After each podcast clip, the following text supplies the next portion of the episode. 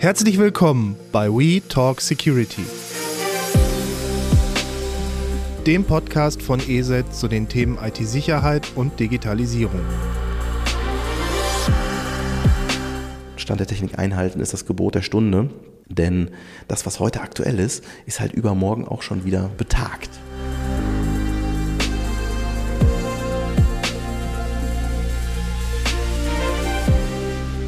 Ja, hallo. Herzlich willkommen zu einer neuen Folge We Talk Security. Mein Name ist Christian Luke und ich sitze heute im schönen Duisburg-Rheinhausen und habe den Stefan Sander zu Gast. Stefan ist Fachanwalt für Informationstechnologierecht und er hat sozusagen eine Doppelqualifikation. Zum einen ist er Fachanwalt für IT-Recht und zum anderen hat er auch ein abgeschlossenes IT-Studium. Einige kennen ihn wahrscheinlich. Er ist ein gefragter Ansprechpartner für rechtliche Themen rund um die IT und Datenschutz. Seit 2015 hat er mit seinem Rechtsanwaltskollegen Heiko Schöning die Kanzlei SDS Rechtsanwälte in Duisburg. Guten Morgen, Stefan. Guten Morgen, Christian. Ja, wir sitzen hier heute zum Thema Stand der Technik und ich muss sagen, das Thema ist mir zum ersten Mal wirklich zu Ohren gekommen. Das ist bestimmt jetzt schon sieben Jahre her, acht Jahre her, wo die Datenschutzgrundverordnung neu aufgelegt wurde. Da wurde zum ersten Mal von einem Stand der Technik gesprochen und da hieß es dann auch, ja, der muss eingehalten werden unter bestimmten Voraussetzungen. Da kommen wir gleich zu. Ich mache das jetzt etwas einfacher. Ich weiß, dass das etwas komplexer ist und Stefan ist hier schon in den Startlöchern und ja, frage ich zuerst mal ganz allgemein, woher kommt eigentlich die Formulierung Stand der Technik? Das ist eine Formulierung, die hat schon eine sehr, sehr lange äh, Historie hinter sich und sie wird von Gesetzgeber mannigfachen Zusammenhang verwendet, generell eigentlich an fast allen Berührungspunkten des Rechts mit der Technik. Immer dann, wenn Recht auf Technik trifft, hat der Gesetzgeber ja das Problem, dass sich die Welt weiterdreht. Ja? Auch ihr bei ESET seid ja recht schnell äh, immer mit der Weiterentwicklung. Und der Gesetzgeber ist nun mal deutlich langsamer als ihr. Also braucht der Gesetzgeber für dieses Problem irgendeine Lösung, damit er nicht permanent hinterherhinkt. Und diese Lösung findet er eben in genau solchen, man sagt, unbestimmten Rechtsbegriffen, wie Stand der Technik. Man könnte auch sagen, eine leere Worthülse, aber so leer ist sie gar nicht, denn äh, sie hat schon über 100 Jahre Rechtsprechung in sich. Und ähm, das ist zum Beispiel der, der Punkt, warum man sagt, sie ist halt nicht unbestimmt, sondern sie hat einen ziemlich konkreten Inhalt. Ganz einfach gefragt, wie wird denn der Stand der Technik überhaupt bestimmt? Das ist nicht trivial. Ähm, man muss ihn im Kontext sehen. Man muss sehen, dass es verschiedene unbestimmte Rechtsbegriffe gibt, die alle auf verschiedene technische sagen wir mal, Entwicklungsstufen Bezug nehmen. Der Stand der Technik ist so die mittlere Stufe mit den mittleren Anforderungen. Was das heißt, dazu kommen wir gleich noch, nur einmal, um den Kontext aufzuzeigen. Darunter gibt es noch die allgemein anerkannten Regeln der Technik mit den niedrigeren Anforderungen und darüber den Stand von Wissenschaft und Technik mit noch höheren Anforderungen. Wenn man dann sieht, die allgemein anerkannten Regeln der Technik als die, die niedrigste Stufe oder die, den unbestimmten Rechtsbegriff, den der Gesetzgeber im Technikrecht verwendet, wenn er geringere Anforderungen stellen möchte, dann äh, ist der Inhalt dessen, es sind Techniken, die sind äh, wissenschaftlich anerkannt auf der einen Seite, das ist das eine Merkmal, und auf der anderen Seite sind sie praktisch bewährt. Sie sind also im Markt weit verbreitet. Viele setzen diese Techniken um. Und wenn es in die Frage der Auslegung geht, wenn man also das näher bestimmen möchte, dann landet man ganz häufig bei ähm, Standardisierungen, DIN-Standards, ISO-Normen und dergleichen. So, und der Stand der Technik, das Ding ist zu verstehen, jetzt insbesondere im Kontext. Weil, ähm, wenn wir es nämlich abgrenzen von den allgemein anerkannten Regeln der Technik, die etwas älter sind, dann zeichnen sich die Elemente des Standes der Technik dadurch aus, dass sie besonders fortschrittlich sind. Das ist das eine Kriterium.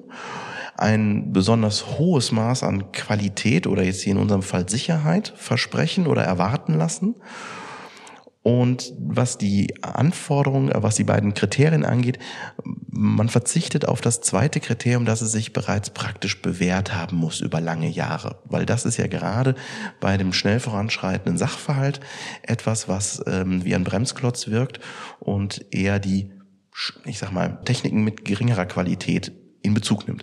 So, und da wir jetzt hier aber mit dem Stand der Technik auf die fortschrittlichen Maßnahmen und Techniken und Betriebsweisen abheben, fassen wir sie dadurch, dass sie zumindest mal wissenschaftlich anerkannt sind. Also in den Elfenbeintürmen der Universitäten ist man sich einig, dass das eine sehr gute Idee ist. Es lässt eine, eine hohe Qualität erwarten oder vermuten, muss sich aber eben noch nicht am Markt draußen praktisch bewährt haben. Das ist der Unterschied.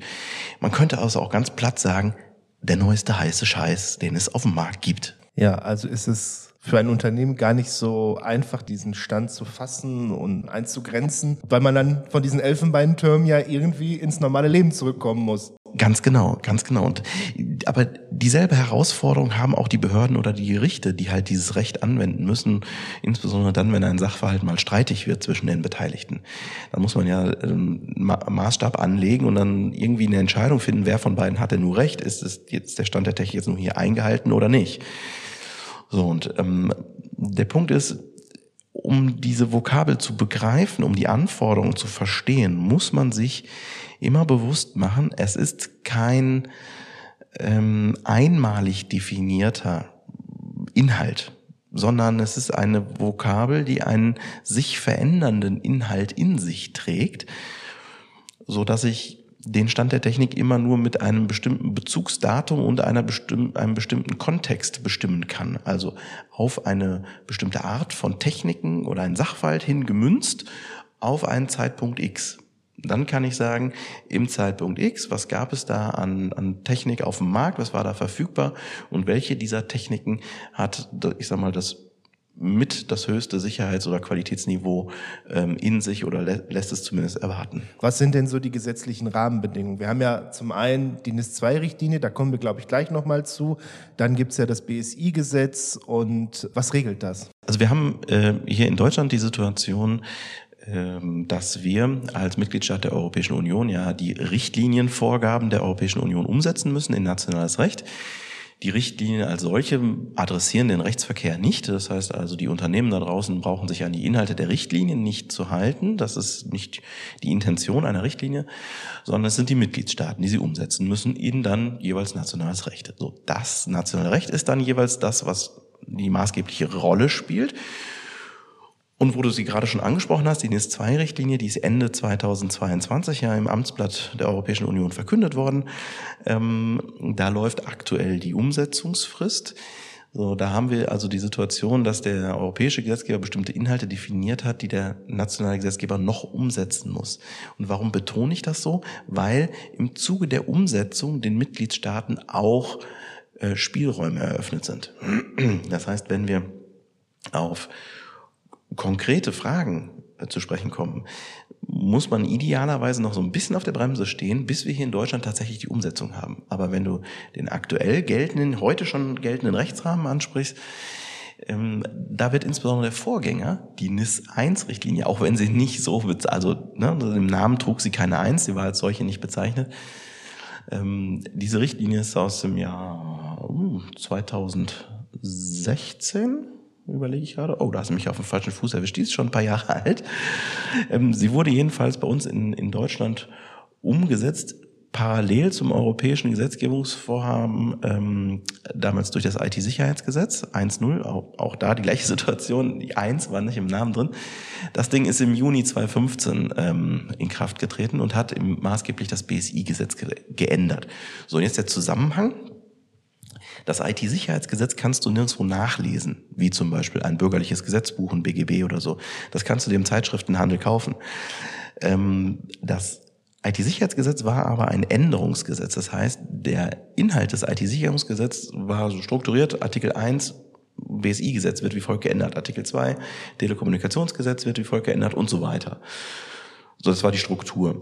So, das heißt, die anderen Gesetze, sogenannte Stammgesetze, wie zum Beispiel das BGB, die wurden geändert. Und da namentlich allen vorweg das BSI-Gesetz, das nämlich nicht nur die Behörde als solche errichtet, das Bundesamt für Sicherheit in der Informationstechnologie, sondern auch äh, dem der Behörde nicht nur äh, dann auch Befugnisse und Kompetenzen zuweist und Aufgaben, sondern auch Pflichten enthält für äh, bestimmte Unternehmen da draußen. So, und da kommen wir auf die sogenannten Betreiber kritischer Infrastrukturen zu sprechen.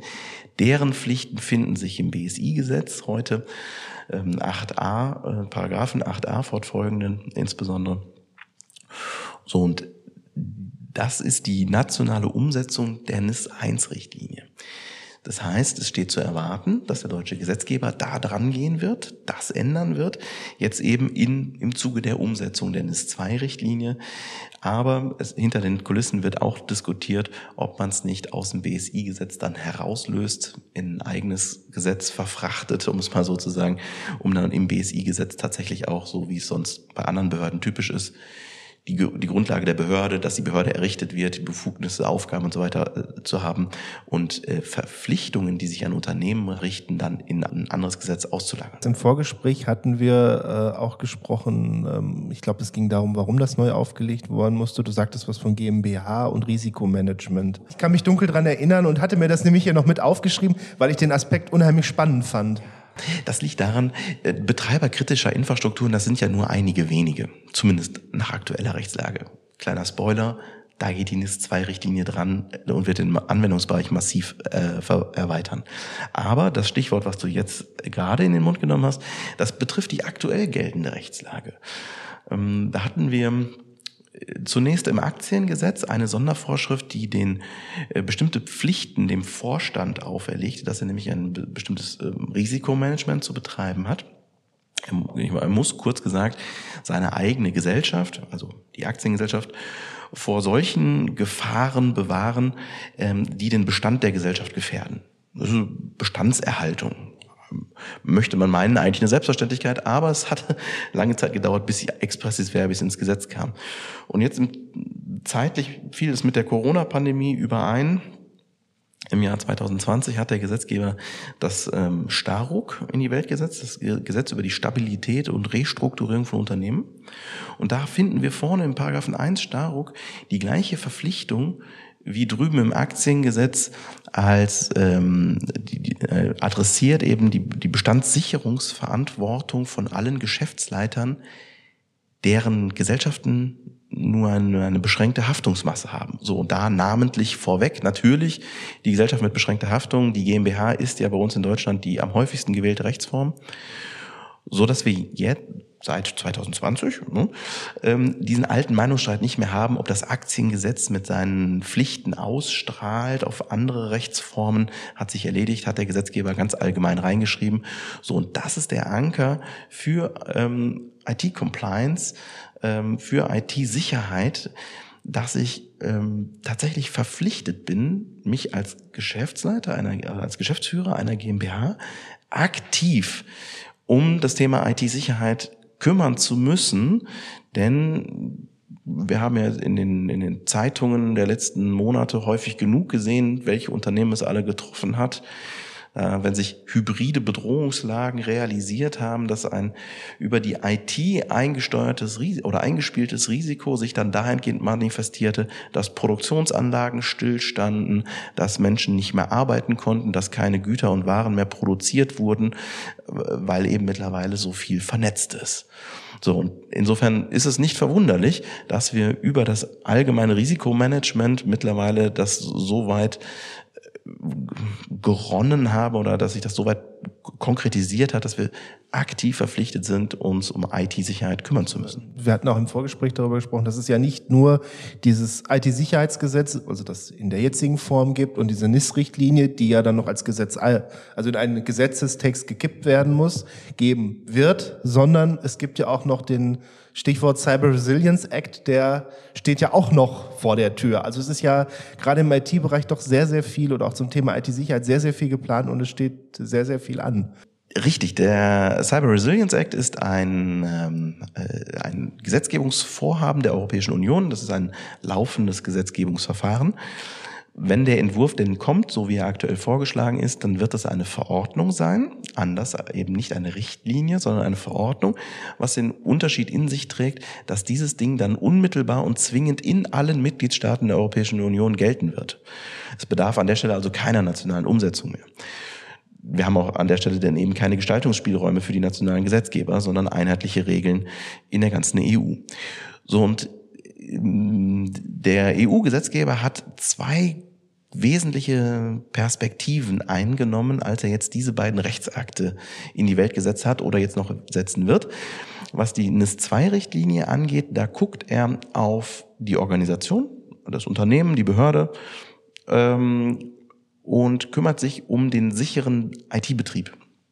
Also äh, IT-Sicherheitsrisiken im Betrieb der Organisation. So, und da ist das Credo sozusagen oder die Aufgabenstellung an die, äh, an die Organisation gewährleiste einen sicheren IT-Betrieb. So, übrigens, kleine Randnotiz äh, zum Schmunzeln. Was uns der EU-Gesetzgeber an der Stelle mitgebracht hat, ist nicht nur eine Verpflichtung der Organisation, IT-Sicherheit im Betrieb zu gewährleisten, sondern eine ähm, Schulungsverpflichtung für das Top-Management zum Thema IT-Security. Ja, die werden sich alle inhaltlich damit auseinandersetzen müssen, was das eigentlich heißt, warum ähm, der Volksmund weiß schon, der Fisch stinkt vom Kopf her. Und das ist immer das, das Thema, äh, wenn ich um, über Sicherheit spreche. Das Top-Management muss überhaupt verstanden haben, worum es geht. Und das hat also der Gesetzgeber gemerkt, dass es da an Know-how fehlt. Deswegen hat er reingeschrieben, dass es demnächst verpflichtend Schulungsmaßnahmen geben muss für das Top-Management zu diesem Thema. Aber ich wollte noch einmal äh, auf die zweite Perspektive zurückkommen. Das ist NIS 2, so und diesen gerade von dir angesprochenen Cyber Resilience Act. Der hat eine ganz andere Perspektive. Der zielt ab auf Produkte. Da geht es darum, dass ich Produkte in Verkehr bringe auf den Markt und ähm, bringt uns die Anforderung, dass wir hier IT-Sicherheit in Produkten gewährleisten müssen, die auf den Markt gebracht werden. Heißt im Umkehrschluss, Produkte ohne IT-Sicherheit dürfen nicht mehr auf den europäischen Binnenmarkt in Verkehr gebracht werden. Deswegen ist das eine ein Gesetzgebungsverfahren, was weltweit Beachtung findet. Es gibt schon einige Stellungnahmen aus den USA. Ähm, aus China schaut man hier auf die Europäische Union, was in Sachen CRA äh, dort geplant ist weil eben viele ähm, in einer global vernetzten Welt auf dem europäischen Markt ihr Geschäft betreiben. Und wenn wir da jetzt eine Anforderung aufstellen, die an das Inverkehrbringen von Produkten anknüpft, dann interessiert das eben Hersteller around the world und nicht nur hier in Europa es wird ja auch mehr, an, mehr an Sicherheit bringen. Also ich erinnere mich an smart, nehmen wir smarte Geräte ganz am Anfang. Heutzutage ist das ja schon ein bisschen weiter, das Thema, aber ich weiß noch in der Vergangenheit, da warst du ja froh teilweise, wenn die Dinger, wenn du das Passwort ändern konntest und die nicht ein Standardpasswort hatten und äh, von extern sollte mal jemand irgendwie drankommen, immer Zugriff hatte. Stell dir vor, du hast in deiner Küche nicht nur einen smarten Kühlschrank, sondern der Toaster, die Mikrowelle und der Backofen sind auch smart. Das ist doch ein super Botnetz, oder? Ja, natürlich, natürlich, natürlich. Und man merkt es vielleicht gar nicht. Also ja, höchstens vielleicht, je nachdem, wie zum Beispiel ein Thermostat oder was auch immer betrieben wird, wenn die Batterie plötzlich leer ist oder wenn sie auf einmal alle, jeden Monat leer ist und statt, ja, ein Jahr hält. Ja, genau, aber dass dein Thermostat im Hintergrund einen Angriff auf den Webserver einer Bank fährt, das kriegst du gar nicht mit. Oder vielleicht alle Thermostate in der Wohnung vereint. Nein, jetzt Spaß beiseite. Wir sind ja eigentlich zum Stand der Technik heute. Ich glaube, das ist nochmal ein Thema ganz für sich. Und schreibt denn der Gesetzgeber irgendwo einen konkreten Stand der Technik in der IT-Sicherheit vor? Gibt es sowas? Du wirst nirgendwo im Gesetz finden, ähm, du brauchst einen Virenscanner, äh, du, brauchst eine Firewall, du brauchst sonst irgendetwas, also kon konkrete technische politische Maßnahmen wirst du daran nicht finden. Das hat, das ist aber bewusst so, weil ähm, das war mein Eingangsstatement hier. Die technische Welt dreht sich jeden Tag weiter, ja, und das Gesetzgebungsverfahren dauert Monate oder Jahre. So, das heißt, wenn ich ein Gesetzgebungsverfahren anfangen würde und ich hätte in der Entwurfsfassung den Stand jetzt von heute aufgeschrieben, bis das Ding das Gesetzgebungsverfahren durchlaufen hat und das, das Gesetz das Licht der Welt erblickt, ist das Ding schon veraltet. So, ergo brauche ich eine Formulierung, die so flexibel ist, äh, dass sie eben Bezug nimmt auf die dann zum Anwendungszeitpunkt oder Geltungszeitpunkt je, jeweils aktuelle vorhandene technische Situation eingeht. Und das macht der Gesetzgeber mit diesen unbestimmten Rechtsbegriffen, namentlich insbesondere Stand der Technik oder eben den erwähnten anderen wie den allgemein anerkannten Regeln der Technik. Aber ein Punkt vielleicht dazu noch. Ähm, es macht einen großen Unterschied, wie der Gesetzgeber diese Vokabel benutzt, in welchem Kontext. Du hattest gerade schon mal davon gesprochen, dass man das Ding einhalten muss wenn ich den Stand der Technik einhalten muss und die Formulierung so im Gesetz steht, dann bin ich gezwungen, ich sag mal, fortlaufend zu investieren. Weil, ich hatte das ja gerade schon mal etwas platt übersetzt mit der neueste heiße Scheiß. Ich muss dann, wenn ich die gesetzliche Vorgabe habe, den Stand der Technik einzuhalten, diesem Moving Target auch permanent hinterherlaufen und immer wieder den neuesten heißen Scheiß kaufen und bei mir im Unternehmen zum Einsatz bringen, wenn ich halt verpflichtet bin, den Betrieb des Unternehmens, den Betrieb einer Anlage oder dergleichen, so zu gestalten, dass ich den Stand der Technik einhalte. An vielen anderen Stellen sagt der Gesetzgeber aber, dass der Stand der Technik ein Kriterium ist unter mehreren. Andere Kriterien sind dann in dem Zusammenhang häufig die Kosten einer bestimmten Maßnahme, Implementierungskosten, ähm, die Risiken, die drohen, je nachdem, worum es geht, um Anlagenbetrieb oder Verarbeitung von Daten oder dergleichen. Und dann neben, in, neben diesem Kriterienkatalog formuliert der Gesetzgeber in aller Regel dann ein Ziel. Zum Beispiel, du musst angemessene Maßnahmen treffen, Komma, um ein dem Risiko angemessenes Schutzniveau zu gewährleisten. So, da hast du in diesem Nebensatz, um ein dem Risiko angemessenes Schutzniveau zu gewährleisten, da hast du deine Zielvorgabe und diese Zielvorgabe bestimmt dann den Inhalt äh, der, der Verhaltenspflicht, die vorne steht, angemessene Schutzmaßnahmen. Ne, was angemessen ist, hängt halt dann vom Ziel ab, das angestrebt wird. So, und wie kommst du dahin? Naja, indem du die bestimmten Kriterien berücksichtigst. Und eines dieser Kriterien ist dann ganz häufig der Stand der Technik. Lässt sich das so einfach sagen, wer den Stand der Technik nur beachten muss und wer den einhalten muss? Kann man das so nach Unternehmen irgendwie oder Branchen aufsplitten oder? Wir haben aktuell jedenfalls mal gültige Rechtslage heute bei den Betreibern kritischer Infrastrukturen. Die Verpflichtung, dass sie den Stand der Technik einhalten müssen, auch wenn im Gesetz steht, soll eingehalten werden, aber das ist fast so wie ein Müssen zu lesen mit einer bestimmten Ausnahme. Ähm, so und in dem Bereich ist diese wirklich sehr hohe oder tiefgreifende Verpflichtung adressiert auch nicht an den gesamten Unternehmensbetrieb, sondern nur im Hinblick auf die IT-technischen Systeme, die dafür oder maßgeblich dafür sind, dass die kritischen Infrastrukturen funktionieren. Also für die Steuerung von Anlagen zum Beispiel oder die, die Überwachung des Anlagenbetriebs also noch nicht mal deren Mail-Server, die die im Unternehmen einsetzen oder so, oder was weiß ich, was sie sonst noch an, an IT-Technik äh, verwenden. Darum geht's gar nicht, sondern die gesetzliche Anforderung zielt dann tatsächlich ab auf die Systeme, die essentiell sind für die Aufrechterhaltung des Betriebs der kritischen Infrastruktur. So, und an der Stelle haben wir ausnahmsweise mal die hohe Anforderung, dass der Stand der Technik eingehalten werden muss. Im Übrigen kannst du eigentlich davon ausgehen, dass fast alle anderen Gesetze immer nur davon sprechen, dass der Stand der Technik zu beachten ist. Und wenn er zu beachten ist, dann musst du im Rahmen deiner Auswahlentscheidung, wenn du also eine bestimmte technische Maßnahme anschaffst, was weiß ich, stehst vor der Entscheidung, welchen Virenscanner kaufe ich, welche Firewall setze ich demnächst ein, ich bin gerade im Beschaffungsvorgang, so, dann muss ich an der Stelle mir Gedanken darüber machen, was ist aktuell Stand der Technik, muss das zumindest mal wegdokumentieren, dass ich das gesehen habe, was aktuell der Stand der Technik ist, um dann eine begründete Entscheidung zu treffen, insbesondere dann, wenn ich mich natürlich nicht aus diesem Stand der Technik bediene, sondern wenn ich vielleicht eine ältere Technik kaufe. Warum? Naja, weil die billiger ist, klar. Ähm, aber dann muss ich zumindest mal mindestens einen Satz aufgeschrieben haben, dass ich A gesehen habe, was aktuell gerade Stand der Technik ist und B einen zweiten Satz vielleicht noch dazu, warum ich mich daran nicht bediene, nämlich weil ich meine, dass ich mein Ziel, das ich gesetzlich erreichen muss, die angemessenen Maßnahmen, etwa ich auch mit einer älteren, mit einer schlechteren Technik vielleicht trotzdem erreiche. Das hängt dann davon ab, was ich im konkreten Einzelfall schützen muss. Aber grundsätzlich wäre es ein Ritt auf der Rasierklinge, so um es jetzt ein bisschen salopp zu sagen. Äh, richtig, ja, auf der sicheren Seite bin ich selbstverständlich, wenn ich äh, den Stand der Technik tatsächlich auch einhalte. Dann habe ich ihn nicht nur beachtet, sondern habe ich ihn eingehalten dann habe ich im Zweifel eine Übererfüllung, aber dann bin ich halt auf der sicheren Seite. Kommen wir nochmal zum Thema Cyberversicherung. Ähm, da spielt auch der Stand der Technik im gewissen Rahmen eine Rolle. Es gibt halt auch Rahmenbedingungen, die Policen vorschreiben und so weiter.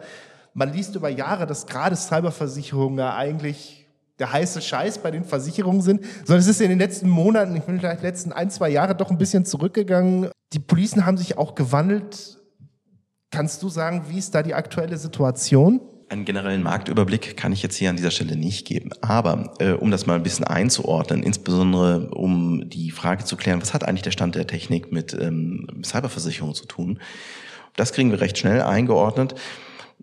es ist das Stichwort hm, Obliegenheiten des Versicherungsnehmers. Das, was du aus deiner Hausratversicherung auch kennst, ja, wenn du deine Wohnung verlässt, hast du gefälligst hinter dir abzuschließen.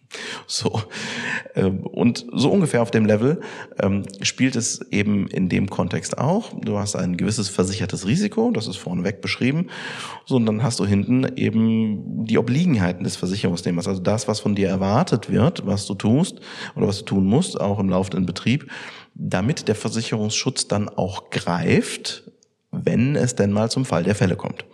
So, und wenn wir in einer solchen, es ist ein Vertrag, der da geschlossen wird, und wenn wir in einem Vertrag diese Formulierung drin haben mit, der Versicherungsnehmer hat mit seinen technisch-organisatorischen Maßnahmen ähm, zum Schutze vor IT-Sicherheitsrisiken den Stand der Technik einzuhalten oder zu beachten, da muss man dann wieder schauen, was, wie es im konkreten Einzelfall da heißt. ähm, dann ergibt sich möglicherweise diese fortlaufende Investitionsnotwendigkeit aus diesem Vertrag. Ist die Frage natürlich, das ist ja ein selbstgewähltes Schicksal, ob man das machen möchte. Nur das muss man halt auf dem Schirm haben, wenn man so eine Police mal durchkalkuliert als angehender Versicherungsnehmer, ob man es machen möchte oder nicht. Ähm, es gibt noch einen zweiten Sachzusammenhang, wo das auftauchen kann, dass vorneweg bei der Ist-Erhebung, bei der Abstand, äh, Sachstandsabfrage sozusagen, auf welchem Niveau befindet sich denn dieses Unternehmen, was Versicherungsschutz begehrt, dass es in dem Kontext auftaucht, weil der Versicherer sich ja schon ähm, aktiv dafür entscheidet, ob er dir Versicherungsschutz gewährt, ja oder nein. Apropos aktiv sich entscheiden, wir sehen schon den, den ersten sehr großen namhaften Konzern, ähm, der verlautbart hat, dass er Cyberpolicen äh, gar nicht mehr anbietet, Neu, Neuabschlüsse also ablehnt. Warum? Weil er unter dem Eindruck jetzt der letzten Jahre äh, zu dem Schluss gekommen ist, dass er die Risiken für nicht versicherbar hält. Und das ist vielleicht auch mal so ein Punkt. Ähm, viele Geschäftsleiter ähm, sind immer dem, dem Trugschluss ob, äh, unterlegen, ach, ich schließe einfach eine Versicherung ab und dann ist das Thema erledigt. Nee, bei weitem nicht. Ne, also die Investitionen in meine Sicherheitsmaßnahmen muss ich trotzdem haben, denn sonst habe ich am Ende des Tages eben auch von meiner Police gar nichts. Dann habe ich zwar regelmäßig die Prämie gezahlt, habe aber keinen Vorteil davon. Um das mal zu sagen, man muss halt einen gewissen Stand einhalten und der muss, äh, da ist man dann wieder beim Stand der Technik, da ist auch ein gewisser Stand muss eingehalten werden. Aber witzig wird's natürlich dann, wenn der Versicherer dann im Katastrophenfall die Leistung verweigert, mit dem Hinweis darauf, hast dich nicht daran gehalten, hast deine Obliegenheit nicht einge, äh, eingehalten, lieber Versicherungsnehmer. Wir sind leistungsfrei, weil die Sicherheitsmaßnahmen, die du in place hattest, genügten eben nicht unseren vertraglich vereinbarten Anforderungen, namentlich zum Beispiel Stand der Technik ist nicht eingehalten worden, also sind wir leistungsfrei. So, dann ist man nämlich doppelt gekniffen. Man hat einerseits die, die, den Incident an den Hacken und mit, mit allen seinen Folgen und hatte vorneweg auch die gesamten ähm, Prämien, die man an die, für die Police gezahlt hat. Und jetzt im Leistungsfall hat man nichts davon. So, dann hat man Doppelverlust gemacht. Also von daher Cyber Policen, Cyberversicherungen sollte man sich gut überlegen. Insbesondere entbinden sie einen eben nicht davon, in IT-Sicherheit investieren zu müssen. Aber grundsätzlich, wenn ich ja eh einen gewissen Stand der Technik ein, sollte man beides parallel beachten und vielleicht auch mal häufiger dann in die Police schauen, dass man da einfach auf beiden Seiten im Prinzip abgesichert ist. Auf der einen Seite auf dem juristischen Bereich, auf der Gesetzgebung, bin ich da noch auf dem Stand der Technik und äh, ja, ist es dann auch die Police noch. Also, dass ich da immer beides im Blick behalte. Ja, und äh, um da jetzt ein bisschen Werbung zu machen, du hast ja auch äh, mit meinem geschätzten Kollegen Michael Schröder zusammen ein White Paper zusammengestellt, das äh, wir haben jetzt über die technischen Maßnahmen gar nicht gesprochen. Das kommt in dem zweiten Teil, den ich dann mit dem Michael Schröder, mit dem Kollegen aufnehmen werde. Wir wollten jetzt einfach nur erstmal so den juristischen Teil abdecken, was gesetzlich geregelt ist. Den Link zu dem White Paper packe ich in die Kommentare. Jetzt nochmal eine ganz andere Frage. Du warst ja auch über viele Jahre, daher kenne ich dich auch, äh, Vorstand beim Networker NRW und warst dadurch auch sehr, sehr nah immer an der IT-Branche, hast sehr, sehr viel mitbekommen. Und was ist so dein Eindruck? Haben die Cyberangriffe auf Unternehmen zugenommen? zugenommen oder ist das eher so, nur weil das Medial mehr im Fokus steht? Nein, es hat tatsächlich auch faktisch zugenommen. Ähm, ich begrüße es sehr, dass es medial äh, im Fokus steht, ähm, was jetzt nichts mit meinem eigenen Beratungsgeschäft zu tun hat, sondern ähm, generell für unsere Gesellschaft, glaube ich, braucht es ein, ein Aufwachen, ein Aha-Erlebnis also immer dann, wenn man irgendwo einen Bericht gelesen hat, dass wieder die, die Bänder stillstehen und Produktionsausfälle und so. Ja, das ist im konkreten Einzelfall ist das fürchterlich schrecklich. Ja, auch für das Unternehmen kann das tatsächlich direkt zum, der, der direkte Weg in den Ruin sein. Aber über solche Fälle muss gesprochen werden, ja, weil es ist, es passiert halt im Hintergrund. Es passiert fernab von der bewussten Wahrnehmung der Geschäftsführung. Das kann aber so erhebliche Auswirkungen haben, was da passiert. Da muss faktisch was passieren. Und das hat eben der Gesetzgeber erkannt. Auf europäischer Ebene hat man angefangen, eben jetzt daran zu arbeiten. Aber diesen Zustand, wenn du jetzt über meine Vergangenheit sprichst, diesen Zustand haben wir schon seit vielen Jahren. Und es hat rapide zugenommen von Jahr zu Jahr. Ich kann es gar nicht an einer genauen Jahreszahl festmachen, wann, wann es anfing, richtig zu einem Problem zu werden, flächendeckend. Aber Stand heute ist es da. Und es sind halt so die traurigen Spitzen des Eisbergs, wenn man von dem Düsseldorfer Fall mit dem Uniklinikum liest, ne, dass es tatsächlich ein Menschenleben gekostet hat. Aber es gibt eben auch diverse andere Szenarien, die ich mir angucken kann. Unser gesamtes gesellschaftliches Leben ist teilweise zum Stillstand gekommen, wenn auch ein Oberlandesgericht lahmgelegt worden ist und da Stillstand der Rechtspflege eintritt, weil das Gericht eben IT-Sicherheitsvorfall hatte. Ähm, das kannst du beliebig ausdehnen auf alle möglichen anderen Lebensbereiche. Und ähm, wir müssen uns als Gesellschaft diesem Problem stellen Weggucken ist keine Option mehr. Und wenn man mich persönlich fragt, ist die, was ich gerade sagte, Übererfüllung tatsächlich nötig. Also den Stand der Technik einzuhalten wäre, ist jedenfalls immer mein Ratschlag, wenn man mich zu diesem Kontext fragt, obwohl ich mich zu technisch-organisatorischen Beratungen in der Regel zurückhalte und konkret nichts dazu sage, sondern mich auf die Rechtsberatung in dem Zusammenhang beschränke. Aber wenn man mich zu einer Aussage äh, nötigt, dann würde ich sagen, Stand der Technik einhalten ist das Gebot der Stunde. Denn das, was heute aktuell ist, ist halt übermorgen auch schon wieder betagt, um es mal vorsichtig zu sagen. Vielen Dank auch für den weiten Ausblick, auch dieses das Gespräch und ja, vielen Dank Stefan Sander von SDS Rechtsanwälte in Duisburg. Ja, äh, Christian, äh, vielen Dank äh, für die Gelegenheit, hier zu eurem ähm, Publikum, eurer Stammhörerschaft sprechen zu dürfen. Viel Erfolg weiterhin und alles Gute. Ja, vielen Dank fürs Zuhören und bis demnächst bei WeTalk Security.